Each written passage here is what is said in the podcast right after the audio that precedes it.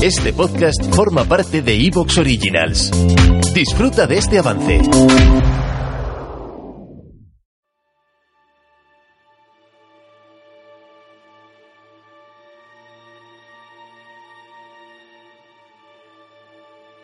Estás a punto de escuchar uno de esos programas que incluyen una historia que resume muy bien lo que nos cuentan que fue la República Arcaica. Más allá de los clásicos conflictos vecinales, nos encontramos una historia en la cual un miembro del orden ecuestre, un tal Espurio Melio, pagará muy caro el querer ayudar en tiempos de necesidad.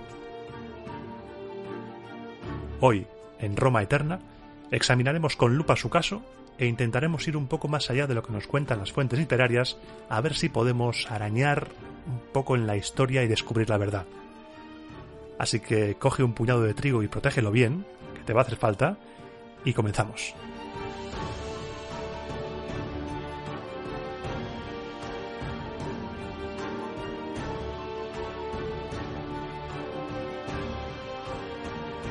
Y lo primero, como siempre, es recapitular. En el programa anterior habíamos dejado a Roma tranquila, para nuestra sorpresa, y así va a estar durante por lo menos dos años. Y el relato de hoy comienza en el año 442, en el consulado de Marco Fabio Bibulano y póstumo Ebucio Cornicen. Ese año, según nos cuentan, Roma envió colonos a la ciudad de Ardea una ciudad que había quedado prácticamente despoblada tras los conflictos del programa anterior. Estos colonos tenían como misión oficial asentarse allí para ayudar en la defensa contra los volscos, que tanto el Senado como tú como yo sabemos que tarde o temprano volverían. Y digo misión oficial porque la misión real era devolver a Ardea de manera oculta, sin que nadie se enterase, ese terreno que le fue mangado de manera infame en el programa anterior porque claro, hay que mantener las apariencias de cara al pueblo. Los movimientos diplomáticos bajo la mesa se llevan haciendo siglos, esto no es nuevo de nuestro tiempo. Como todo estaba en calma, vamos a rebobinar, vamos a acelerar un poco el tiempo y saltamos del 442 al 440, año del consulado de Próculo Geganio Macerino y Lucio Menenio Lanato. Y este año, sí, este año lo tiene todo. Tenemos, de primero, hambre en Roma de segundo, sediciones y de postre, una supuesta conspiración monárquica. Si a esto le hubiéramos añadido los vecinos alzándose en armas de nuevo, Roma habría estado en serios apuros otra vez. Y empezamos el repaso por el hambre. No se tiene claro el motivo de la hambruna. Tito Livio nos da dos razones. Un motivo razonable, que podemos llegar a comprender, y un motivo que lo habrá escrito tras vaciar varias jarras de vino, porque es un poco surrealista. El motivo razonable es que ese año hubo malas cosechas, bien, muy bien, años complicados, muchos conflictos, mucha devastación, entendemos que el campo se resiente, comprensible, como el meme ese de Shaquille O'Neal en el coche que dice understandable, good morning, pues así, tal cual, muy bien. Es normal, llevamos años en los cuales cada verano, verano sí, verano también, guerras, devastación, expediciones de castigo. El otro motivo que da Tito Livio para que el hambre asolase Roma es un poco más loco. Nos cuenta que la gente quizá abandonase los campos y se dedicase a las asambleas. Los patricios acusaban a la plebe de holgazanería y los tribunos de la plebe denunciaban la desidia y la falta de honradez de los cónsules.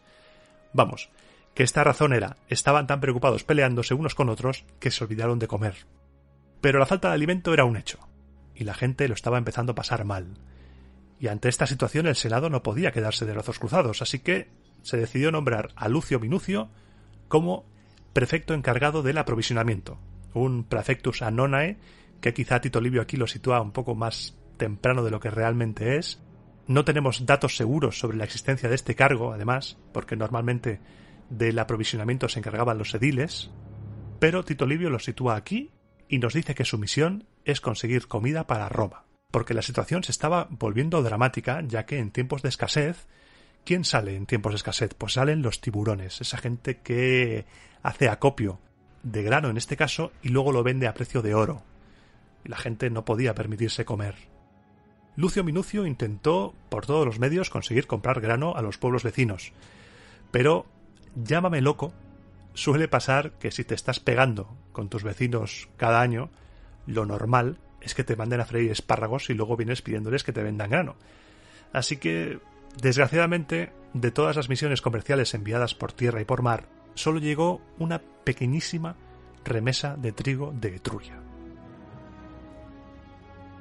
Como Lucio Minucio no tenía opción de competir con los especuladores de trigo y que se rebajara el precio, decidió tirar por la tangente y organizar la escasez. Obligó a declarar todo el trigo y a vender el excedente al consumo de un mes, rebajando la ración diaria de los esclavos y entregando a las iras del pueblo a los traficantes de trigo. Pero no era suficiente, la gente seguía pasando hambre y se sucedían los momentos dramáticos.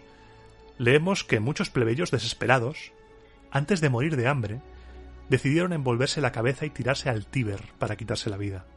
Se lanzaban a una muerte horrible, pero más rápida que una muerte lenta por hambre. Imagínate, ¿eh? imagínatelo, gente tirándose al agua, gente suicidándose con tal de no morir de hambre. Es en ese momento en el que surge el gran protagonista del programa de hoy.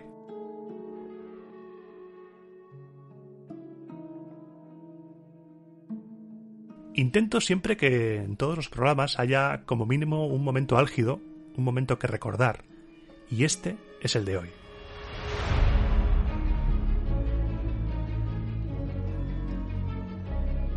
Apareció un tal Espurio Melio, miembro del ¿Te está gustando lo que escuchas? Este podcast forma parte de Evox Originals y puedes escucharlo completo y gratis desde la aplicación de Evox. Instálala desde tu store y suscríbete a él para no perderte ningún episodio.